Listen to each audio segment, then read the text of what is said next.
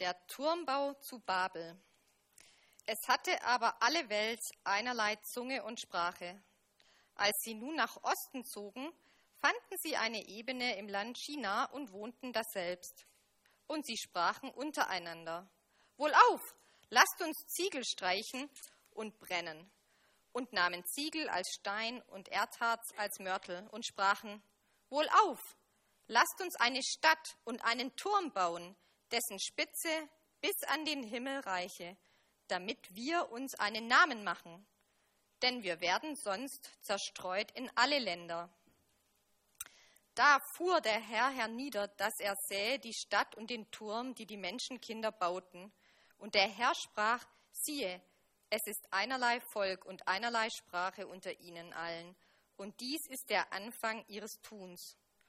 Nun wird ihnen nichts mehr verwehrt werden können von allem, was sie sich vorgenommen haben zu tun. Wohlauf, lasst uns herniederfahren und dort ihre Sprache verwirren, dass keiner des anderen Sprache versteht. So zerstreute sie der Herr von dort in alle Länder, dass sie aufhören mussten, die Stadt zu bauen. Daher heißt ihr Name Babel, weil der Herr daselbst verwirrt hat aller Länder Sprache und sie von dort zerstreut hat in alle Länder.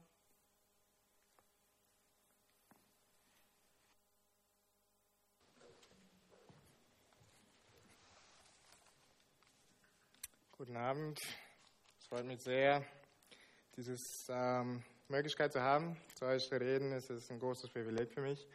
Ähm, Deutsch ist nicht meine erste Sprache, also tut mir leid schon, wenn ich Fehler mache. Ihr könnt das in eurem Kopf korrigieren und dann ich mache weiter. Ähm, genau. Zu Beginn möchte ich beten. Ich danke dir für dein Wort. Ich danke dir für diesen wunderbaren Schatz, den du uns gegeben hast, Herr. Und ich danke dir, dass du zu uns sprichst und dass du uns zeigst, wer du bist, wer wir sind, Herr. Und wir danken dir auch, dass du, ähm, ja, dass du uns offenbarst, dass wir diese große Not haben wegen unserer Sünde, aber dass auch äh, Jesus Christus in den Schrift zu, erfinden, äh, zu finden ist, Herr, und dass wir da sehen, was große, wunderbare Hoffnung wir haben. Und ich möchte dich bitten, dass du uns hilfst, heute diese Sachen zu sehen, Herr. In Jesu Namen. Amen. So. Am 4. Januar 2010 wurde Burj Khalifa in Dubai eröffnet. Burj Khalifa ist das große Gebäude, höchste der Welt. Fünf Jahre hat es genommen äh, für die Bauarbeit. 12.000 Arbeiter haben mitgearbeitet. Geschossfläche beträgt fünf, ist hohe Nummer, ähm, 526.760 Quadratmetern, ähm, 330.000 Kubikmeter Beton sowie Stahl und andere Materialien wurden gebraucht. Insgesamt eine Höhe von 828 Meter mit 189 Etagen. Das ist ziemlich eine also großartige Leistung, ja? ähm, unfassbar groß. Ein wunderbares Monument für den Fortschritt und Entwicklung des modernen Menschen. Da haben wir von drüben, wie das aussieht. Äh, da oben möchte ich nicht sein. Ähm, aber es ist ziemlich, ziemlich cool, ne? Ah, süß. Im Vergleich zu Mount Everest, eigentlich, es ist ziemlich, ja, nicht so toll eigentlich. Nicht so groß. Wir werden heute auch über eine, ja, am Anfang haben die gesagt, eine große Leistung für uns, aber doch war nicht so toll. Und bevor wir uns diese Geschichte anschauen, äh, es ist ein bisschen wichtig oder sehr wichtig, die biblische Kontext, äh, in den biblischen Kontext zu platzieren. Ähm, das ist eine Zusammenfassung der ersten elf Kapitel von 1. Mose.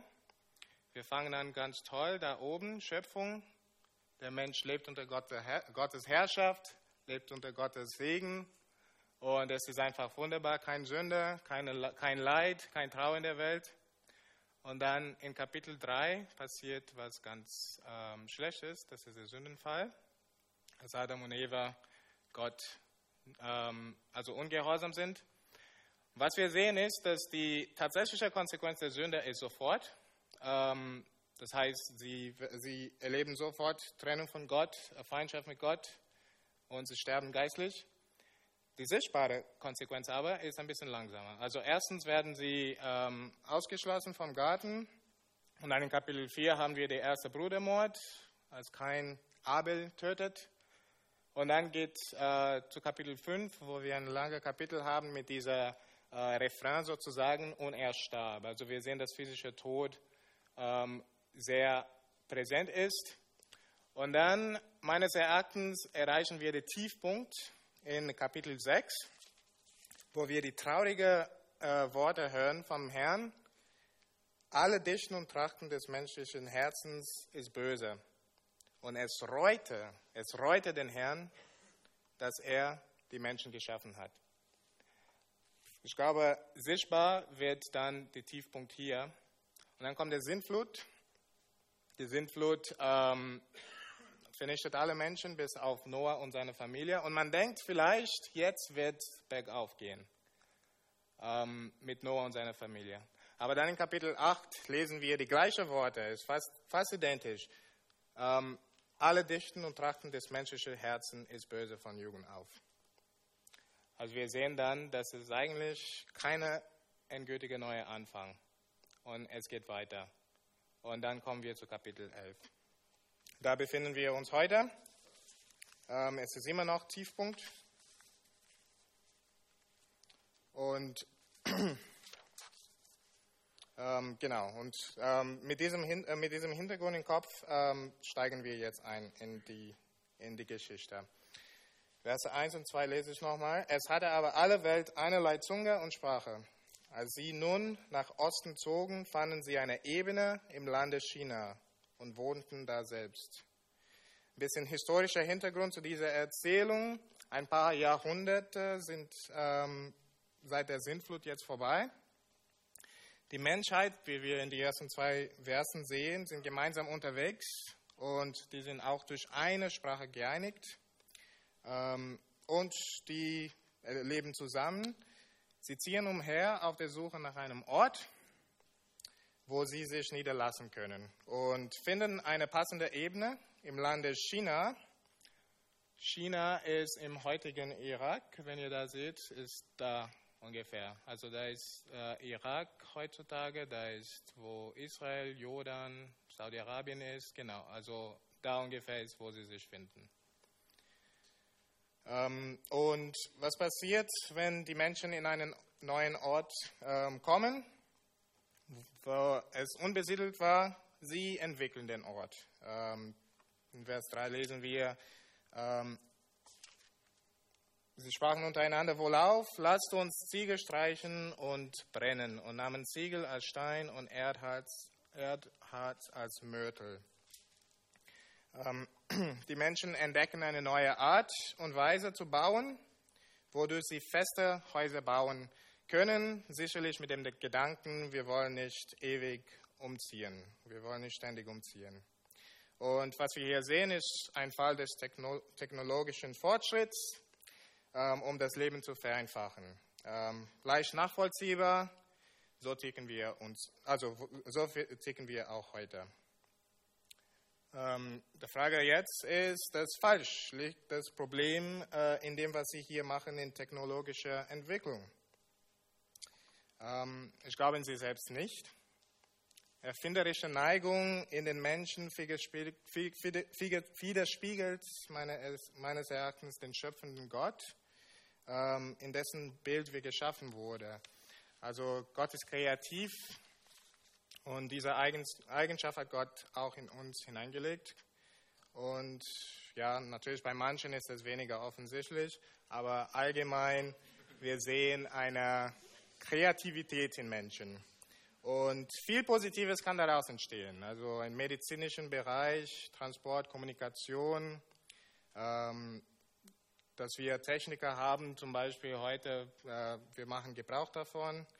Ähm, apropos Techniker, wir haben kein äh, warmes Wasser im Haus. Ähm, es war sehr kalt in der Dusche gestern. Äh, ähm, Also ich hoffe, das wird bald äh, repariert. Aber jetzt, Gott sei Dank, es gibt Techniker auch. Ähm, und es ist ähm, positiv. Es kann sehr positiv sein. Also das Problem liegt nicht in der Entwicklung hier von den Menschen. Wo denn liegt das Problem? Ähm, wenn wir Vers 4 lesen, sie sprachen wohl auf, lasst uns eine Stadt und einen Turm bauen, dessen Spitze bis an den Himmel reiche damit wir uns einen Namen machen, denn wir werden sonst zerstreut in alle Länder. Sie wollen eine Stadt bauen mit einem großen Turm, der den Himmel erreicht. Und was ist ihre Absicht dabei? Sie haben zwei Motivationen. Eine Sache wollen sie vermeiden und auf eine Sache zielen sie hin. Also was wollen sie vermeiden? Sie wollen nicht zerstreut werden. Der Gedanke ist, lass uns zusammenbleiben, denn gemeinsam sind wir stärker. Und wozu? Damit wir uns einen Namen machen. Lass uns gemeinsam zeigen, wie groß wir sind. Lass uns zeigen, wir brauchen keinen über uns. Lass uns gemeinsam bis in die Höhe bauen, bis in den Himmel steigen, damit keiner mehr über uns steht.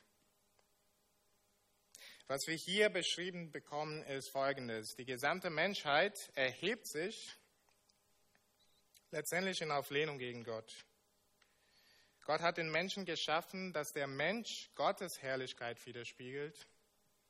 Die Menschen aber rufen hier in dieser Stelle Gott mit geballter Faust zu. Ehre sei den Menschen. Lasst uns einen Namen machen. Das ist letztendlich genau wie die Motivation von Adam und Eva am Anfang. Wir wollen sein wie Gott. Ähm, Römer 1, 1, Vers 21 bringt es genau auf den Punkt. Denn obwohl sie von Gott wussten, haben sie ihn nicht als Gott gepriesen, noch ihm gedankt sondern sind dem Nichtigen verfallen in ihren Gedanken und ihr unverständiges Herz ist verfinstert. Also sie wussten was von Gott, aber Ehre wollten sie ihm nicht geben. Und diese Stelle hier redet nicht nur von den Menschen zu Babel. Ich glaube, es ist eine Beschreibung von der gesamten Menschheit, von allen Zeiten und auch uns heute. Ähm, es gibt ein Beispiel ähm, in folgendem Zitat, das kommt von der ähm, 2002 beschlossenen Amsterdam-Deklaration von der Generalversammlung der Internationalen Humanistischen und Ethischen Union. Also Humanismus ist ähm, eine Gedenkweise, die uns sehr prägt heutzutage und das haben die, hatten die zu sagen.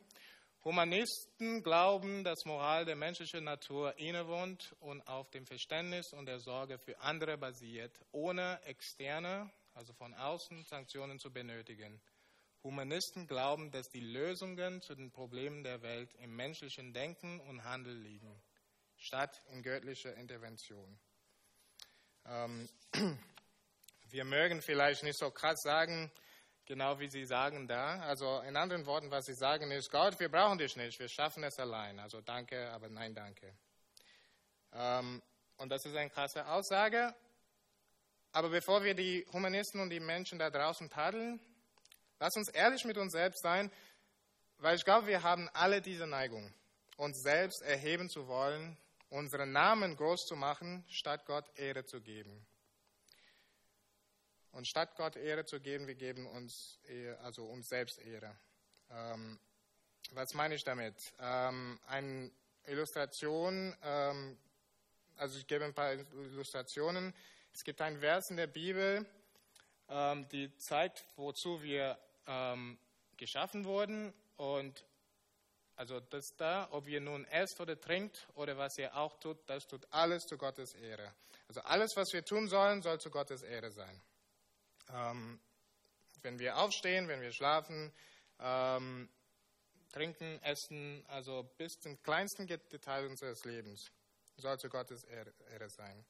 Aber Leben wir so? Denkt an euren Alltag und überlegt mal, Was ist deine größte, größte Motivation, wenn du etwas tust? Ich äh, sage ein paar Sätze hier und ihr füllt die Lücke für euch selbst, äh, selber aus. Ich möchte mich in der Arbeit auszeichnen, weil. Oder ich möchte solches studieren und solche Karriere haben, weil. Ich möchte nett und freundlich zu anderen sein, weil. Ich möchte viel in der Gemeinde investieren, weil. Ich lade euch ein, prüfe euch selbst mit solchen und, und ähnlichen Fragen. Was motiviert uns letztendlich, das zu tun, was wir tun? Spielt Gott eine Rolle? Und wenn er eine Rolle spielt, welche Rolle? Nur am Rand oder ist er der zentrale, ist seine Ehre die zentrale Grund, warum wir Dinge tun? Also ich merke so oft in meinem Leben, wie ich Dinge tue, tue oft auch gute Dinge, aber nur damit Menschen auf mich schauen. Ich muss das ehrlich zugeben, aber ich glaube, es trifft uns alle so. Also ich frage nochmal, kannst du ehrlich sagen, dass alles, was du tust, zu Gottes Ehre ist? Dass du jeden Moment zu Gottes Ehre lebst? Wenn nicht, dann zu wessen Ehre?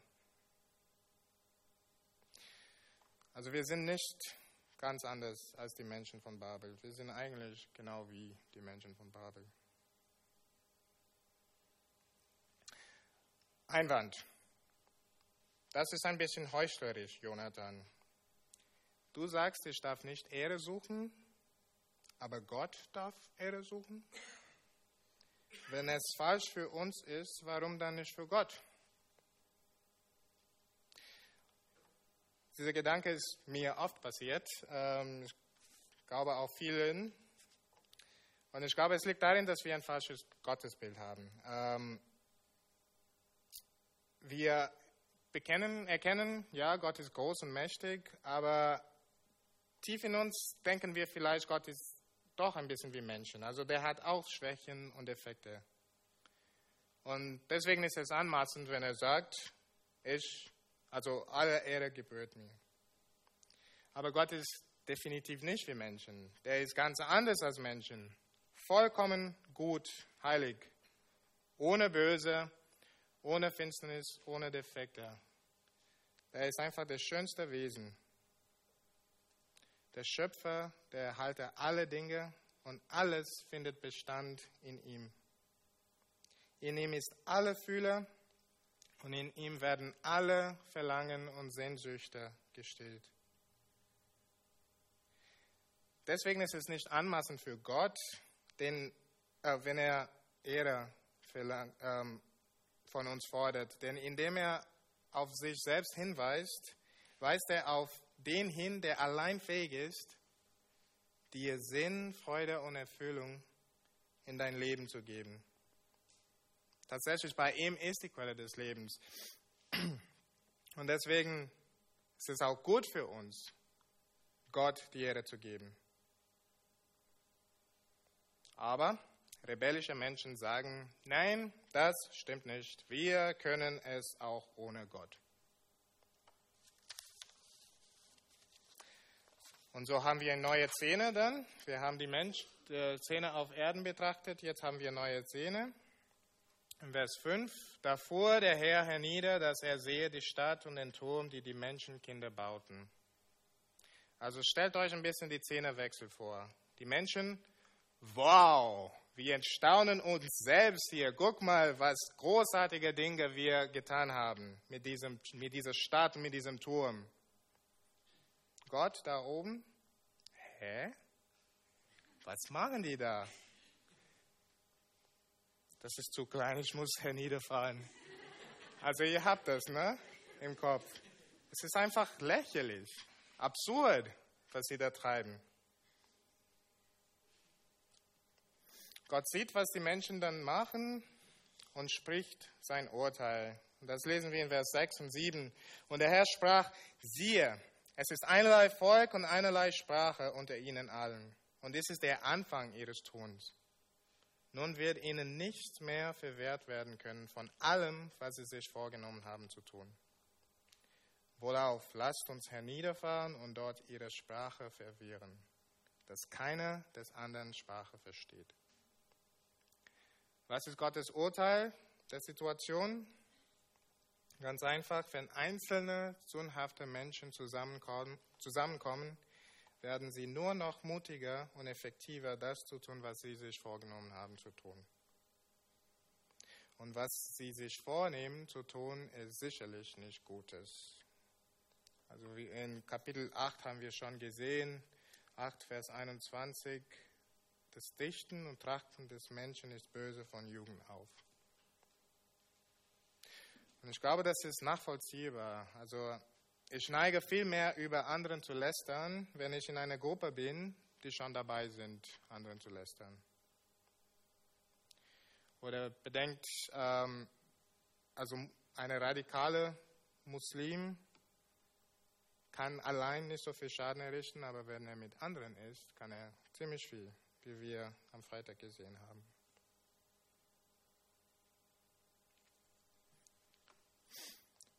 Und so Aufgrund dessen greift Gott im Gericht ein. Vers 8 und 9. So zerstreute sie der Herr von dort in alle Länder, dass sie aufhören mussten, die Stadt zu bauen. Daher heißt ihr Name Babel, weil der Herr das selbst verwirrt hat alle Ländersprache und sie von dort zerstreut hat in alle Länder. Sie waren zusammen, untrennbar, unschlagbar, unbesiegbar. Der Herr zerstreut sie in die ganze Erde. All ihre Vorhaben zunichte gemacht, zerbrochen, zerschmettert, zerschlagen. Und wir sollen Gottes Handel hier nicht so lesen, als ob Gott irgendwie Angst hätte, dass Dinge irgendwann außer Kontrolle geraten würde. Es ist vielmehr so, dass Gott nach Gerechtigkeit und letztendlich seiner Eifer und seiner Ehre eifert. Und er greift hier im Gericht ein, um einen Strich unter der Auflehnung der Menschen zu ziehen. Und das Gericht ist zügig und entscheidend. Das weist auf die Tatsache hin, dass Gott wird Rebellion gegen ihn nicht für immer dulden. Einen Tag wird er sagen, Schluss damit. Der Tag seines Gerichts kommt, wo er endgültig stolze, rebellische, gottlose Menschen, die Gott nicht die Ehre geben, richten wird. Und hier in dieser Erzählung haben wir nur einen kleinen Vorgeschmack dieses Gerichts durch diese Zerstreuung. Besucher, Freunde, wer auch immer du bist, bist du diese Sachen bewusst. Von Natur aus bist du, bin ich sind wir Rebellen. Wir sind wie die Menschen von Babel. Wir können dieser Tatsache einfach nicht entgehen. Und somit, in unserer natürlichen Lage, stehen wir unter Gottes Zorn. Die Geschichte von Babel endet düster. Es scheint keine Hoffnung zu geben. Aber Gott sei Dank, Gottes Geschichte, Heilsgeschichte endet nicht mit Babel. Es gibt auch Hoffnung. Und schaut mir im nächsten Kapitel, also ein paar Verse unten, Kapitel 12, Vers, also Vers 1, 1 bis 3. Ich lese das kurz vor. Und der Herr sprach zu Abraham, geh aus deinem Vaterland und von deiner Verwandtschaft und aus deines Vaters Hause in ein Land, das ich dir zeigen will. Und ich will dich zum großen Volk machen und will dich segnen und dir einen großen Namen machen und du sollst ein Segen sein. Ich will segnen, segnen, die dich segnen und verfluchen, die dich verfluchen. Und in dir sollen gesegnet werden alle Geschlechter auf Erden. Behält die Geschichte von Babel im Kopf und merkt hier die Parallele bzw. die Kontraste, die wir sehen. Zu Babel waren Mensch, die Menschen zuerst zusammen. Die werden zerstreut. Bei der Berufung Abrahams aus den Völkern ruft, Gott, äh, ruft Gott ein Mann, von dem ein neues Volk entstehen wird.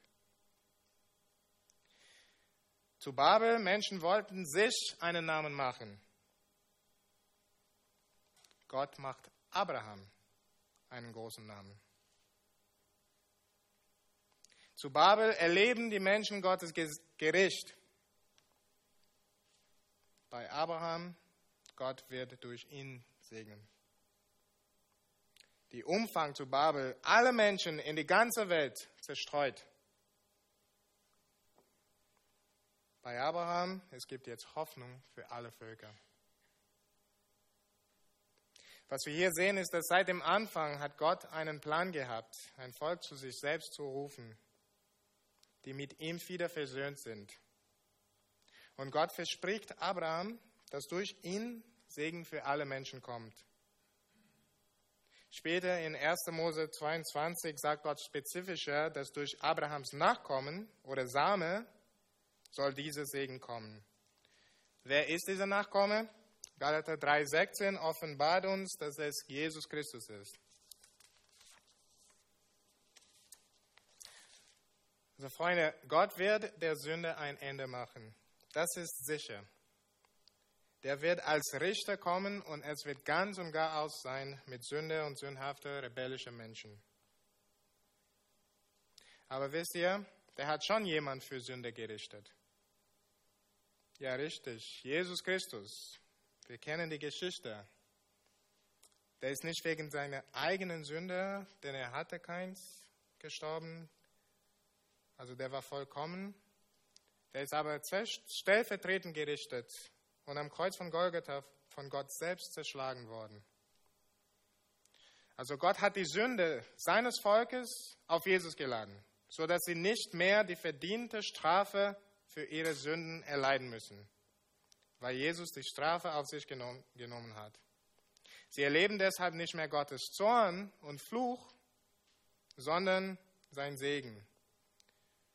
Durch diesen Nachkommen Abrahams, durch Jesus Christus, es gibt jetzt Hoffnung für die Völker.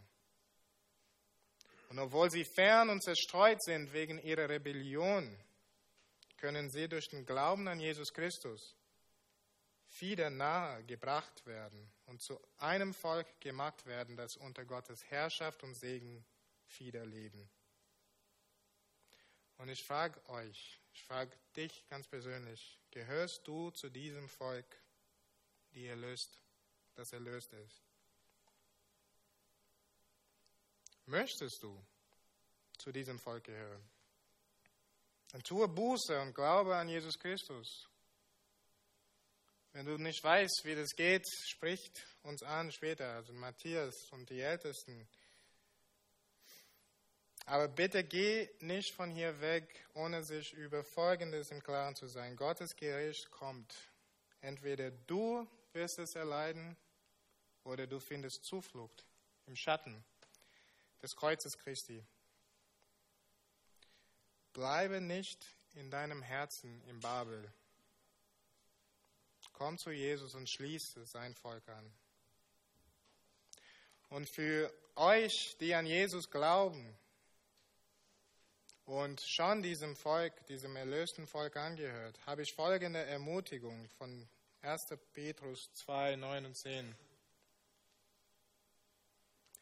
Ihr aber seid das auserwählte Geschlecht, die königliche Priesterschaft, das heilige Volk, das Volk des Eigentums, das ihr verkündigen sollt, die Wohltaten dessen, der euch berufen hat, von der Finsternis zu seinem wunderbaren Licht, die ihr selbst nicht ein Volk wart, nun aber Gottes Volk seid, und einst nicht in Gnaden wart, nun aber in Gnaden seid. Ihr gehört nicht mehr zu Babel, zum Volk von Babel, die sich selbst erheben wollten, sondern zu Gott. Lebt daher dem Herrn und lasst euer Leben ihm in allem Ehre bringen. Dabei ist viel Segen. Amen.